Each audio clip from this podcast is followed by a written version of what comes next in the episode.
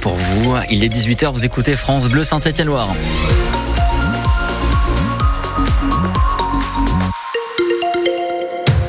Le temps pour cette fin de journée, ce sont des nuages et pourquoi pas quelques gouttes de pluie avant un week-end qui devrait euh, s'annoncer encore bien couvert.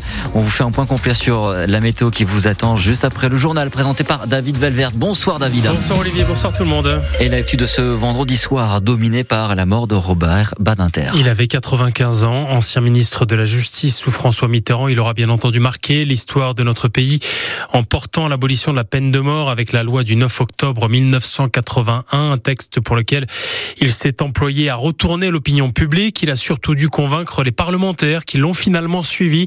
Exemple avec euh, Jean Proriol, député maire de Bozac en Haute-Loire pendant 34 ans. Il était dans les rangs de l'opposition à l'UDF. Il garde un souvenir précis de cet épisode parlementaire.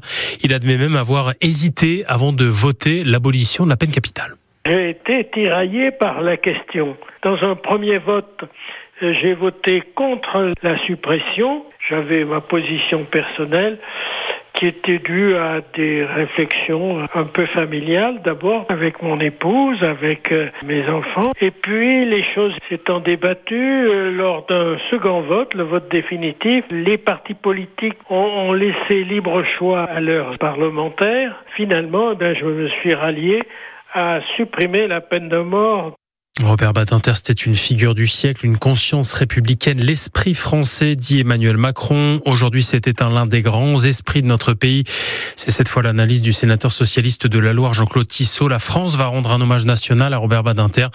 Portrait, archive, réaction sur francebleu.fr. Hommage local, cette fois, à deux figures de la résistance. Ce sera demain matin, en Haute-Loire, des cérémonies pour saluer la mémoire de Henri Ingrand, l'un des responsables de la résistance en Auvergne de 42 à 46, mais également Joseph euh, Lomened, ancien maire de Frugières-le-Pin, à côté de Brioude, si vous voulez en savoir plus sur eux. Là aussi, ça se passe sur notre site internet. Vous avez peut-être euh, constaté de nombreux contrôles de police à Saint-Etienne hier soir. 23 infractions ont été euh, constatées, 9 personnes interpellées à cause de documents qui n'étaient pas en règle, 2 conducteurs contrôlés sous stupéfiants et 3 étaient alcoolisés. La nouvelle ministre de l'Éducation nationale a pris son poste ce matin. Oui, passage de relais entre la sortante Amélie Oudéa Castera et la nouvelle euh, Nicole Belloubet après une succession de polémiques ces dernières semaines. La nouvelle ministre, donc, euh, qui était anciennement à la justice, est attendue au tournant par les enseignants. Valentin Bertrand.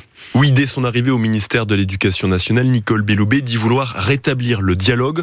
En quatre semaines, sa prédécesseur, Amélie Oudéa Castera, a concentré les critiques d'abord sur la scolarité de ses enfants dans un établissement privé et élitiste parisien, puis sur sa vision de l'école publique.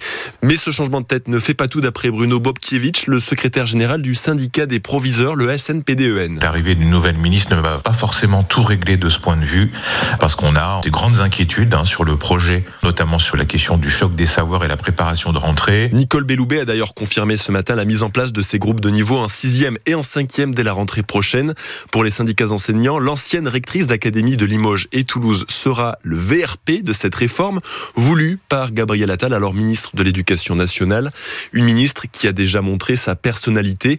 En 2005, elle a démissionné de son poste de rectrice pour protester contre la suppression des postes menée à l'époque par François Fillon. Le gouvernement de Gabriel Attal est complet depuis le remaniement d'hier. Le Premier ministre organise demain matin une sorte de stage de cohésion, un séminaire de travail à Matignon pour, euh, je cite, définir les priorités des prochains mois, le calendrier et la méthode. La méthode, elle importera peu ce soir à l'aréna de Saint-Chamond. Il n'y aura que le résultat qui va compter pour les basketteurs du SCBVG. À 20h30, ils reçoivent le leader La Rochelle pour la 21e journée de Pro B. Les Couramios sont 9e au classement. À noter que les supporters sont appelés à venir déguisés pour ce match où Saint-Chamond espère enchaîner une deuxième victoire de suite. Et même consigne demain soir à 18h30 pour les supporters de la chorale de Rouen. Avec un match important aussi, un 23e journée de Betclic Elite pour les Rouennais qui sont en difficulté en championnat après malgré tout une victoire assez miraculeuse le week-end de dernier. Ils recevront demain soir Nanterre qui est 5e au classement. Après leur exploit en huitième de finale euh, face à Laval en Coupe de France, les footballeurs du Puy-en-Velay affronteront, on le sait, en quart de finale le Stade Rennais. Et on sait désormais que ce sera le jeudi 29 février à 20h45. Reste à savoir maintenant dans quel stade, puisque des discussions commencent ce soir avec les villes de Saint-Etienne, mais aussi de Clermont-Ferrand. Dans un instant, c'est 100% santé, avec un, un, gros plan sur le match des féminines de la SSE euh, qui euh, aura lieu demain. Ce sera très important pour le maintien. Et c'est à 14h30 à l'Étivalière contre Dijon. Pour les garçons, ce sera lundi soir dans le Chaudron contre 3. Conférence de presse d'avant-match demain midi avec Olivier Dalloglio et Denis Apia. Et puis une victoire d'honneur pour le plus stéphanois de nos chanteurs, pour le parrain de France Bleu Saint-Étienne-Loire. Une victoire de la musique euh, remise à Bernard Lavillier à l'occasion des 39e victoires de la musique. Récompense ultime pour l'ensemble de son œuvre. Bon, une victoire d'honneur pour l'ensemble, ça veut dire que je suis pas un lapin de six semaines. Donc, non, ça me fait plaisir, vous savez. J'ai toujours un sourire au coin parce que les honneurs, euh, je pense que souvent c'est mal attribué. En ce qui me concerne, ça très bien. Au contraire. Voilà.